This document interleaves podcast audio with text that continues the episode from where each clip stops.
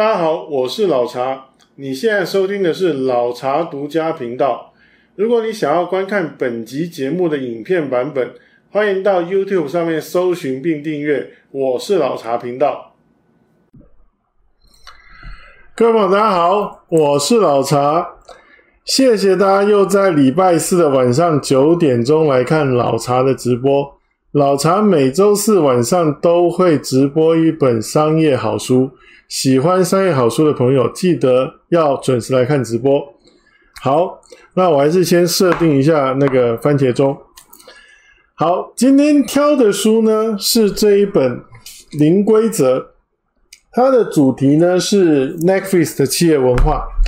我想大家都知道，Netflix 是影音串流的龙头，它的市值曾经在二零一八年还超越了迪士尼。然后，《零规则》这本书的作者呢，是 Netflix 的创办人跟执行长那个李德海斯汀。然后，另外一位作者呢，是文化地图的作者艾琳梅尔教授。好，那坦白说，这本书我是昨天下午才拿到的，原本是计划说下个礼拜或下下个礼拜，就是好好读完之后再来直播。然后，因为这书还蛮厚的。但后来啊，我一开始读之后就发现说，哇，这本书真的内容很精彩，所以我决定要仿效我追 Netflix 的剧《纸牌屋》的精神，一口气把它读完。所以我就特别压了一个目标说，说不行，今天晚上直播就要讲这本书，然后确保说我自己会因为这个压力啊，就顺利把它读完。好，那我们就来聊聊这本书哦。这本书呢，其实也许有另外一本书可以跟它来做一个比较，就是有些朋友可能读过这本书，叫做《给力》。然后，《给力》的作者佩蒂麦寇德，他是 Netflix 之前的人才长，然后在 Netflix 工作了十四年哦。所以这本《给力》其实也是介绍 Netflix 的人才策略跟管理方法。那这两本书其实都提到了一件事情哦，都有共同提到一份文件。就是所谓的 Netflix 的内部文件，Netflix Culture Deck，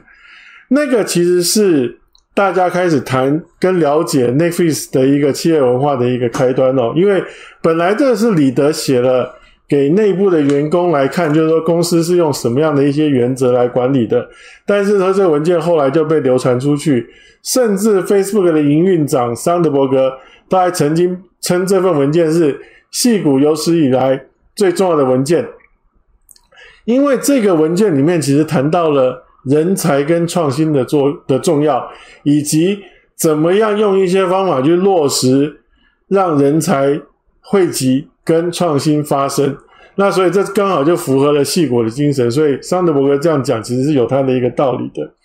那当然，如果假如我们要比较一下《零规则》跟《给力》这两本书哦，我觉得当然不是比说他们的厚度谁比较厚。其实看得出来有点差别哦，那也不是说哦，执行长写的应该就比较威哦。我觉得其实它的差别在于啊，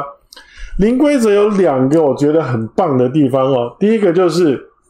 它是用一个比较有层次、有架构的方法来谈十多年来 Netflix 怎么样一步一步慢慢变成现在这样子的一个企业文化的一个过程哦。我觉得它其实已经详细到说。假如你是一个企业，你有心想要去仿效 Netflix 做到这件事的话，其实你真的如果说，假如照着《零规则》这本书里面他谈的一些原则跟做法，其实是有机会可以做得到的，他很清楚。那第二个啊，其实这本书邀请了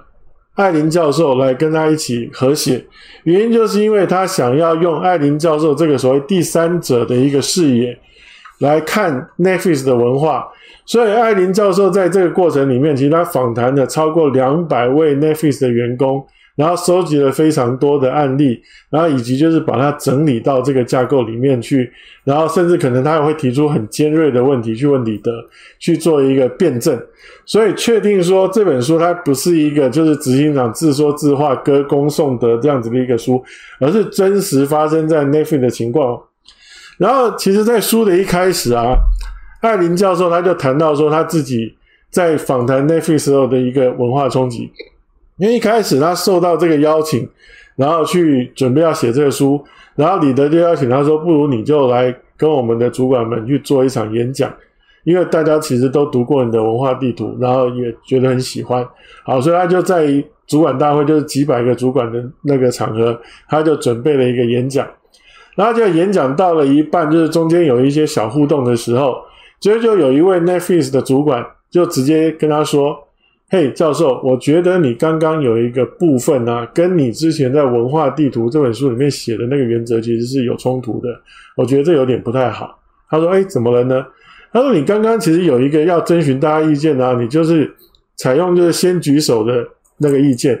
那你在文化地图里面明明有写说，只有美国人才会真的举手，所以难道你刚刚那个问题，你只想听美国人的意见吗？否则你应该要设计一下，就是我们怎么跟你互动的方式。他一听就说，哇，原来 Netflix 就是说那种。真实感言的这个个性其实是玩真的，即便我是一个外来的一个讲者，他都会直接跟我表达说他对我的一个看法，然后给我一个意见。所以后来就在那个后面的环节去改了这个做法之后，其实那个演讲就很顺利。所以他就有一个非常深刻的印象，说原来我听到的这些所谓的传闻，它好像都还是一个真正的事情。那这中间的过程里面，当然也就让艾琳教授更。用一个第三者的角度，试着要去找出，诶，到底真的是怎样，以及这个原因是什么？好，那如果啊，我们要说 Netflix 的文化最根源有三个要素的话，其实《零规则》这本书告诉我们，分别就是所谓的人才的密度越高越好，还有就是沟通越诚实、越透明、越直接越好，还有就是对员工的控制跟管理越少越好。那你可能听，这听起来好像跟一般企业的那个常规好像不太一样哦。那我们来看看说 Netflix 它是怎么样做到这一点的。那其实，在书里面也有提到，这三个要素它分别也都经过了三阶段的一个发展，才慢慢变成今天的样子。所以就让老茶来跟各位说一说，这到底是怎么做到的。好。那首先我们来看第一个，就是所谓的人才的密度越高越好这件事哦。其实这个原则啊，一开始有一点点是一个因为意外而发现的。怎么说呢？在两千零一年的时候，那时候网际网络整个泡沫化，然后 Netflix 也受到这个影响，所以他当时就被迫要裁掉大约三分之一的人员工，他才能够维持存活。那所以他们就在各个部门里面就。相对的挑了一些就是表现不是那么好的员工，然后就给他们资遣，就请他们回家。好，那照讲裁掉了三分之一的人手，感觉上好像大家应该负担会很重，甚至可能工作会很不顺利才对。但是李德后来发现很奇怪的是，诶，我们裁掉了三分之一的人，怎么感觉事情好像效率没有差太多，甚至可能大家的士气跟也许工作心情反而变好了呢？那后来就他。仔细的去了解之后，就发现说，原来如果假如原本让一些表现差强人意的人留在公司的话，其实会产生几个效应。第一个就是主管可能会要花额外多的时间在这些人身上，反而没办法做好他自己的本身的一些工作。那另外，这些人他的效率可能会拖慢了整个团队的一个效率，让大家觉得工作不顺。那甚至。也许因为这样子，大家就有一个错觉说啊，其实像那样就可以了，所以你反而会把整个标准也拉低。那以及有些人他可能觉得说，我不想这样工作，所以他可能就离开，导致了劣币驱逐良币。所以李德在这个意外的发现之后，他就开始肯定一件事情，就是说，那我们尽量要想办法让我们的人才的密度越高越好，因为他这才会让我们的一个运作更顺利。然后书里面其实也提到了有一个实验哦。在澳洲的新南威尔斯大学里面，有一位教授菲菲普菲特，他做了一个实验哦，他就安排他的学生就是分成一些小组，分别给他们一些专案，但是在这个分组的过程里面，他想办法混进去几个演员，那这演员要扮演的角色是什么？其实扮演破坏者的角色，所以有的可能是所谓的懒鬼。有的可能是所谓的讨厌鬼，脾气暴躁，然后他就叫这些演员在那个小组里面尽可能去发挥那个破坏的作用，就比如就是不做事啊，或者就是一直跟别人吵架啊这样子。结果经过一段时间之后，很奇妙的是，这些小组都慢慢的出现了那个演员他所具备的那个坏的行为。举例，有懒鬼的那一组，大家就开始都摆烂。那如果说假如有讨厌鬼那组，大家就反而就是开始针锋相对。所以他证明说，其实有一些坏的行为，它是会有感染性的。所以如果说假如你让不是那么合格的人留在组织里面，其他的行为也会产生这样的一个传染的一个效果。所以这是李德在那一个意外的裁员里面发现的一个事情哦。好，那当他因为这样子了解到人才密度的重要性之后，他就开始进到另外一个阶段，就是要想办法去加强他的人才密度。那要怎么样做到这件事呢 n e f i 他使出的做法就是给予人才业界的最高薪水。他讲这个事情其实是玩真的，所以他们包含像是人资，甚至可能是部门主管，都要想办法去探找，就是说到底这个职务在业界里面的行情，甚至是最高薪水到多少，因为他就要想办法给到那个薪水。中间曾经有出过一个案例，就是。有一个法务，他的领域因为特别的冷僻，所以好像很难找到就是业界跟他相对应的这个职务的那个行情跟最高薪水是什么，所以主管就只好先就说啊，那我就把也许一般的行情加上百分之三十这样给他，然后但是后来这个人他就想办法找了几个跟他职务类似的其他公司的角色的薪水来告诉他主管。发现说，其实他真正应该拿到的薪水应该是原本的两倍的时候，其实主管就二话不说就把他的薪水给到那个价钱，其实就表示说他们其实这个是真的是玩真的，并不是说好像只是说说而已哦。那为什么他们要用这样的一个方法来做呢？其实原因很简单，因为好不容易找人才，其实找人才的成本很高，进来之后要让他适应，要训练他，这个成本也很高。那如果假如被人家一挖就走的话，其实这些钱、这些花费出去的成本就完全棒追牢了。所以他宁可让这个人尽可能留下来，以及当一个人才如果离开，你暂时找不到这样的人的时候，其实中间那个空缺所损失的效率，其实那个价值可能也许更大。那还有，因为 Netflix 所处的领域比较是创意创新的领域，然后在这个领域里面，其实有一个所谓叫做。摇滚巨星法则，意思就是说，里面最厉害的人，他的表现可能是就是普通人的非常多倍。Netflix 有做过一个调查研究，假如是他里面功力最厉害的城市设计师，他的表现其实可能是一般的城市设计师的二十倍以上。所以说，你就算给他个四五倍的薪水啊，其实以 Netflix 的角度来看，其实他还是划得来的。那这一点我就想到啊。其实，苹果日报的创办人黎智英，他也有类似像这样的哲学哦。他提到说，他的管理风格就是给行情再多出二十趴的薪水。然后他的一个说法是这样：他说，如果假如我给一个人他的市场行情二十趴以上的薪水的话，他会百分之百的想留在这边，然后完全为我所用。但如果说，假如我给他的钱不够的时候，他其实随时都想走，我随时可能都会失去他，所以我觉得这有点是异曲同工之妙。然后 Netflix 除了他自己会想办法去让就是薪水这件事情就是尽量给到就是业界最高之外，他还鼓励他的员工做一件事，他说：如果假如你碰到有那种猎头公司啦，或者是有竞争者来挖你。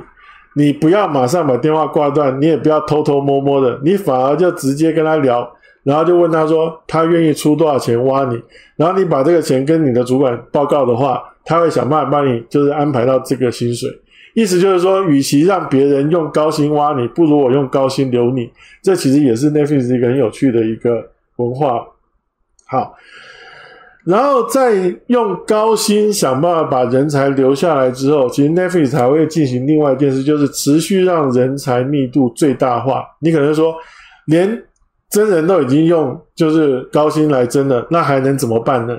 其实它里面就施行一个制度，它用一个逻辑来想，他说一般的公司啊都会说我们是一个大家庭，但他觉得说其实大家庭这样的一个形容词不适用在 Netflix，怎么说呢？因为我们都知道，我们对于家人其实是不会选择，也不会割舍的。甚至我们还去容忍家人一些有时候一些失常啊，甚至可能怪怪的那个行为。所以他觉得说，如果说假如用大家庭这样的一个概念，好像不大合适他们的文化，所以他们认为说，其实 Netflix 的文化比较像是职业球队。当然，在职业球队里面，大家还是要有很强的凝聚力，感情要很好。但是有一个重点是要确保每一个位置上都是最佳人选、最佳阵容。好，那所以啊，其实他们有一个制度叫做留任测试。那这个留任测试其实是要求主管经常的想一想自己部门里面的人有没有哪一个人是，如果他主动提离职，我不会用力留他，我甚至会觉得有点松了一口气的感觉。他说，如果有这样的人的话，你赶快准备好一包很大的资遣费让他走，因为显然他就不是你这个部门的最佳组合。好那李德他用他自己做过的决定来做范例哦。他说，Netflix 原本其实本来都是以买别人的片作为就是主要的一个影片内容的来源，但后来慢慢开始强调他的自制内容的时候，其实对于一些主管的能力的要求可能就有点不一样了。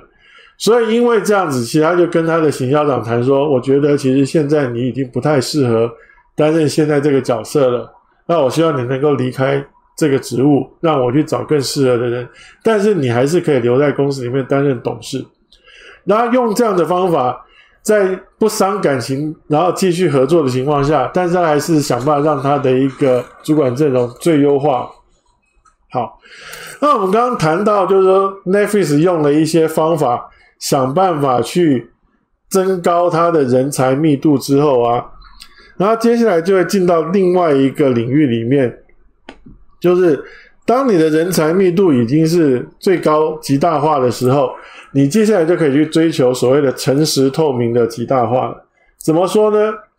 因为其实真正的人才，他在意的是真正的表现，在意的是事情有没有做好，他不会纠结在表面的一些尊严啊、面子啊这种事情上面。所以反而只要说公司里面的人才是多的，甚至大家都是一定程度以上的人才的话，大家反而比较容易就是直来直往，把事情挑明了讲，然后给对方真实的意见。所以这其实就是之所以要先求人才密度极大化的原因，就是因为接下来很多事情要在这个基础上面开始推行。好，那当然，其实 Netflix 也了解说，人性本身在听到一些批评啦。或者是也许甚至可能是就是真实的回馈的时候，难免会有那种就是觉得不舒服的一种情况。然后甚至其实他也了解到说，有些人其实就会喜欢借着说，诶，你要我直说，我就故意讲一些也许刻薄的话啊、酸的话，想办法来让你觉得不舒服。所以 Netflix 这个文化有一个前提，就是请要用一个。别做个混蛋的方法来去执行这件事，意思就是说，你可以给别人真实的回馈、直接的回馈，但是千万不要以就是伤害别人，或者是也许就是让别人不舒服作为是一种方法。然后 n e t f i 在谈到就是说，如果假如你要给一个所谓诚实，要给一个真正适合的回馈的话，他需要你能够遵循四个原则，然后他要求就是。给出回馈的人要遵循其中的两个原则，第一个就是要以协助为目的，而不是批评。所以，当你要给别人一个意见，就假设你看到一个同事在开会的时候，他也许可能会一直抖脚，然后也许可能客户会觉得说这人怪怪的时候，你不能只是跟他讲说：“哎，我觉得你这样子就很糟糕，就是感觉就是很很很很鸟这样子。”你反而要提醒他说。我留意到说你在抖脚的时候，通常都是因为你紧张，或者是你要发言的时候，所以那时候你可能特别提醒你注意一下你自己的仪态。所以你其实是用一个想要帮他变得更好，而不是只是批评他的一个角度给他这个意见。然后第二个就是这个意见要能够切实可行。就是假如说你给一个意见，你不要给一个很天马行空的，或者是完全不讲他应该怎么办，你反而就只是就是乱说而已。所以你要给他一个，如果我。我会怎么样做这件事？类似像这样的一个角度给意见，好，那这是其中的两个原则。然后另外他也要求说，当你得到回馈的人，你也要遵循另外两个原则。第一个就是你要表达感谢，不管你当时觉得有多刺耳，觉得多不舒服，甚至你可能觉得有点嗯不太公平或者什么的，但是你都首先要先先谢谢对方愿意给你这样的一个意见，因为否则的话，以后就没有人敢来给你意见，因为说假如你就觉得说反正就很生气啊这样，那大家以后为了不想得罪你，其实就不会给你意见，所以你第一个你要先表达说我很谢谢你给我的意见。然后另外一个重点其实是，当你是接受意见的时候，你还是可以决定说你要去照这个意见调整，还是是你就还是照你原来的方法，因为他也尊重每一个人自己的判断力，因为别人也许从外面看。有一些情况他不了解，他只是很直接的就给了你他看到的一个现象，他的一个看法。但你自己其实是有能力可以去判断说，到底这个意见是我应该要改的呢，还是其实他也许并不是很了解当时我为什么要这样做。所以你自己也可以保留对于这个意见是否接受的一个自主权。好，然后《零规则》这本书里面特别提到说，其实这件事情因为真的很难。所以反而要主管以身作则。第一个是因为说我们本来就很难愿意就是给主管意见，因为就觉得说会不会被记恨啊，会不会也许影响我的前途啊。所以一主管更要表达，就是说只要有人给你意见，不管是什么意见，你都表示非非常开心，甚至可能也许你会很直接的告诉他说，你觉得他给你的意见很好，你会照着这样子去调整。所以主管自己要先表达这样子的一个行为。然后它里面呢，其实用了一个比喻，就是为什么要常常让这些行为出现呢？他用一个比喻，我自己觉得很贴切哦。他说有一个主管，他就用一个方式来比喻这件事。他说他有一次去玩高空弹跳的时候，他就花钱就哦高空弹跳跳了，跳了之后，结果那个就是提供这个服务的人就说，如果你愿意再跳一次啊，我就免费招待你。他说嗯，为什么你要免费招待我？他说如果旁边的人看到你跳两次啊。一定会觉得这个东西很好玩，他也想要做。所以他提到就是说，当主管越常示范这样子的一个方法的时候，其实大家会越习惯，跟越愿意去做，直接给别人回馈这件事情。好，那除了人跟人之间要给予很直接、很透明的意见回馈之外，他也开始让 Netflix 的一些资讯尽可能的公开透明化，包含像是经营的数字，包含像是曾经犯过的错。出过的包，因为他认为说，唯有让所有的资讯充分的、透明的，让所有人接收到，大家才能够去做最好的判断，以及唯有让所有犯过的错通通都透明化，大家也才能够在这个错误中学到教训，而不会再犯。所以，像是一些公司会觉得很敏感的资讯，像是诶财务的数字啦，或者是诶某某部门可能要改组，可能也许要有人调部门，可能也许要裁员。其实他都会把这些事事情第一时间的让相关的人知道，因为他觉得说这个时候其实你才跟可以去做最好的一个准备跟应应。那这其实是跟很多公司的文化不一样的。那但是他当然也都会提醒员工说，如果假如这些敏感的资讯，你必须要保守它，在留在公司之内。万一如果说泄露出去所产生的所有的责任，你自己可能都要负责。这个其实也都是给员工一个很清楚知道说，公司不会用很多条规定来限制你，但是必须你自己为你自己负责的一个一个文化。好，那所以啊，其实，在 Netflix，如果假如你犯了错，你不一定会丢饭碗；但如果说假如你犯了错，但试图去隐瞒、不透明公开的话，你反而会因为这样子而丢了饭碗。那接下来啊，其实他们就追求所谓这个诚实透明的极大化，他用一个方法去想办法让这件事情能够持续的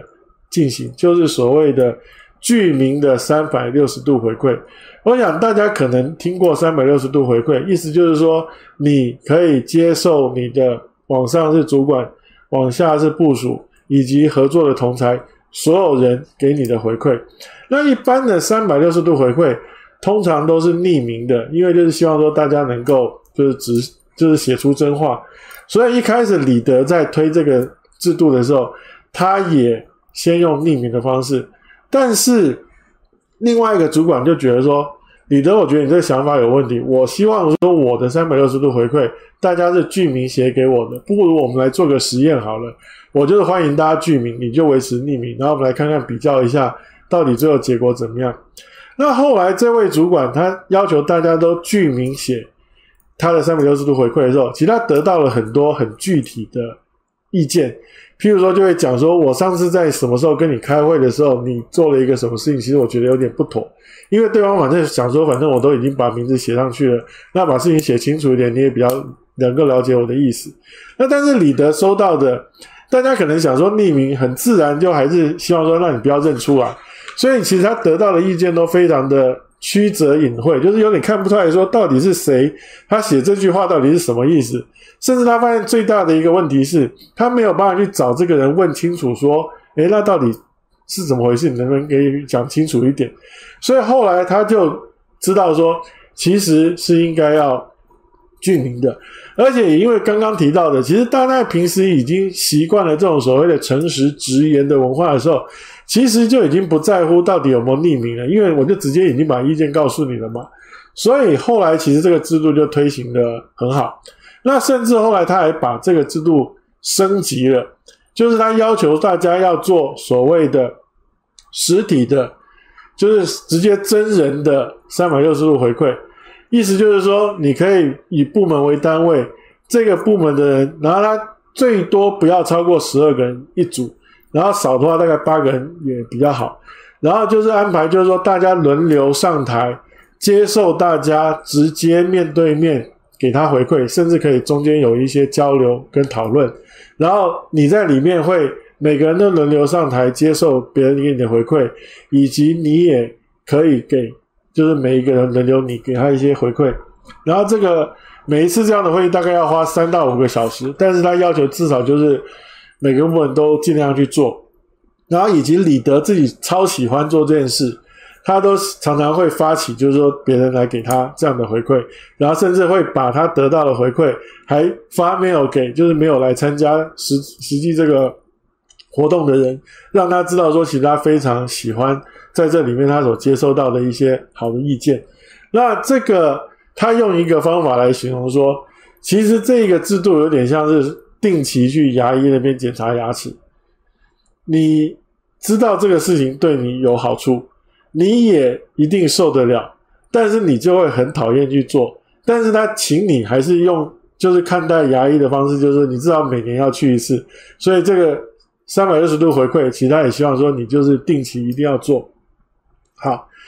那我们刚刚谈到，他也开始把诚实透明极大化这件事情也做到了之后啊，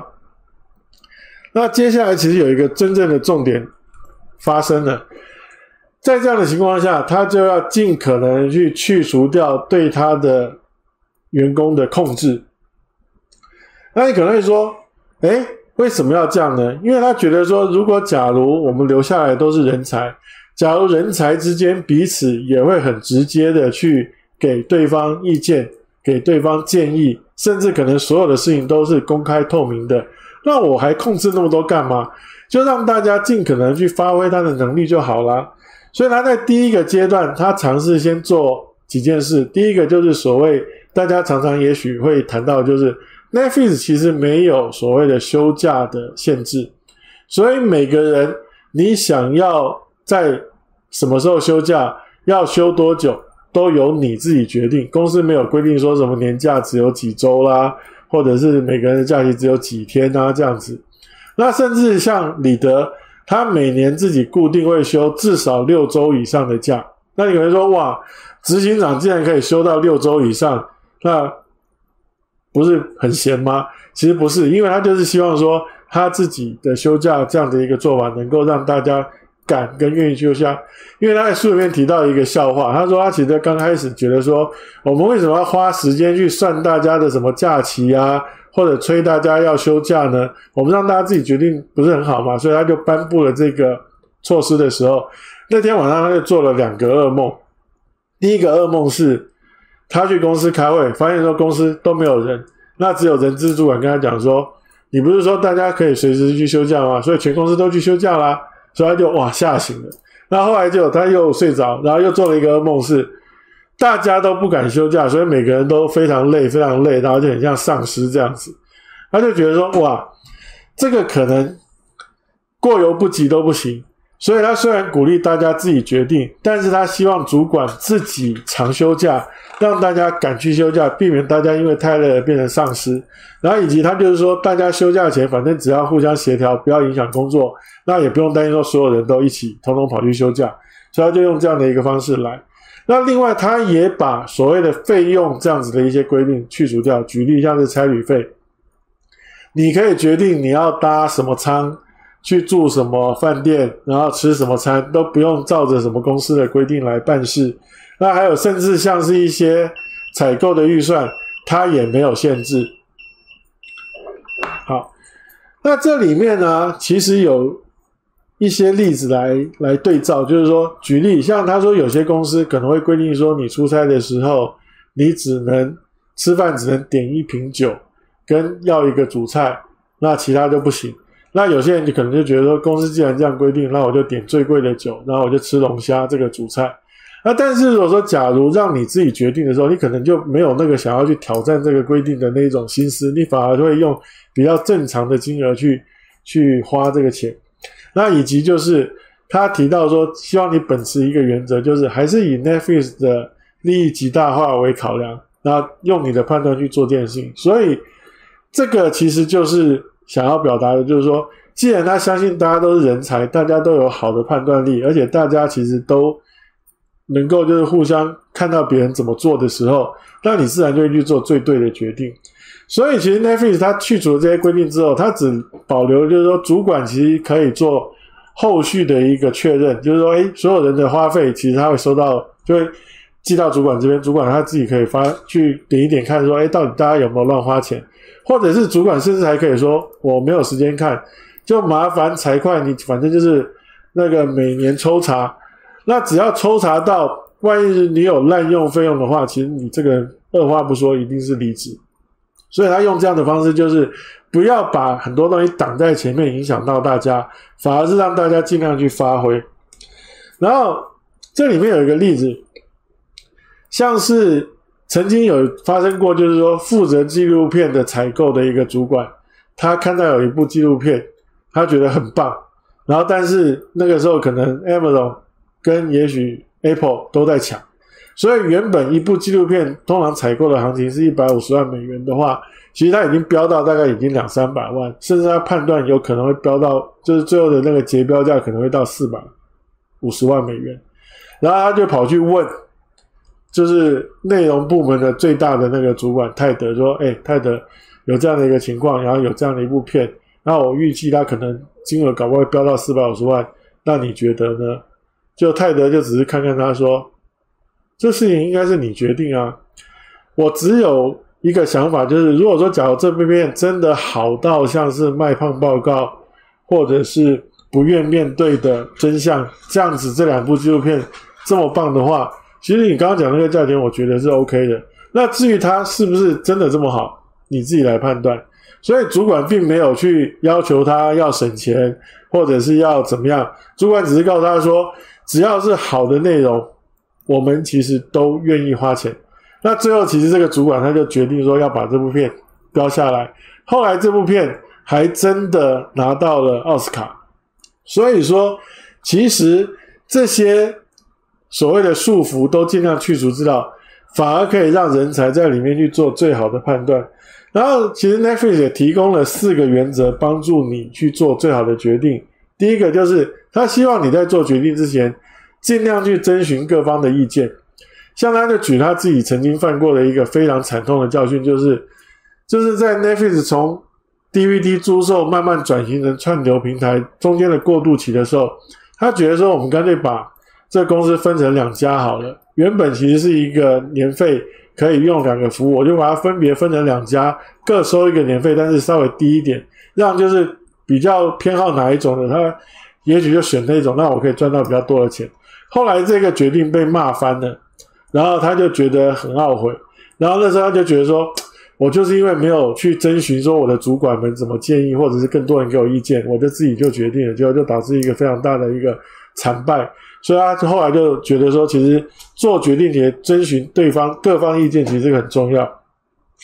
那第二个就是，你也可以想办法去为你的想法去广求支持，因为在寻求支持的过程里面，大家会给你也许更多的肯定，或者也许更多的帮助。其实在这个过程里面，可以帮你把这个决定做得更好。那第三个，如果假如这个决定的规模比较大的话，麻烦你先试着做一个调查。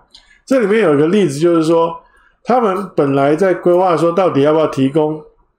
会员，就是把影片下载下来。然后就是在那个手机上或者是设备上看这样子。那原本主管们是觉得说，我们就是串流平台啊，那美国的串流品质很好啊，那越来越多人会开始用就是网络啊，为什么要让大家下载下来？所以他们本来不想做这个功能，但是后来有一个员工觉得说，好像不是这样，我来想办法做个调查好了。后来就就发现说，像在印度或者是德国。可能因为当地的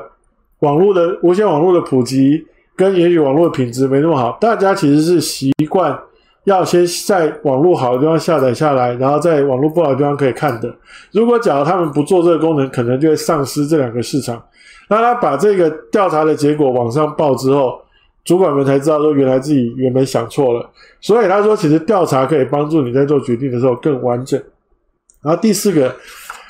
不管你做了什么决定。成功的话就大肆庆祝，失败的话就公开检讨。因为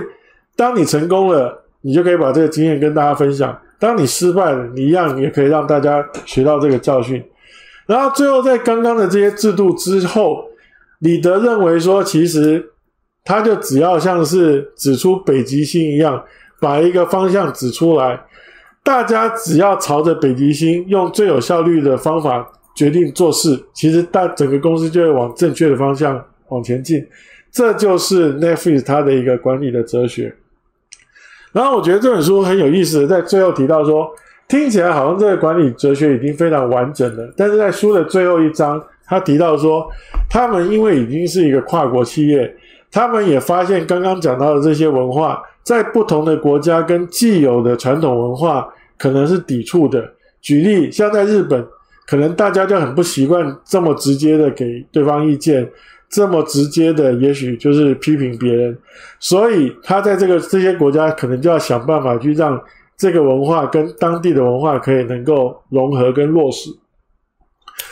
那我今天其实坦白讲很挣扎，因为这本书里面有非常非常多很有意思的故事跟例子，但是因为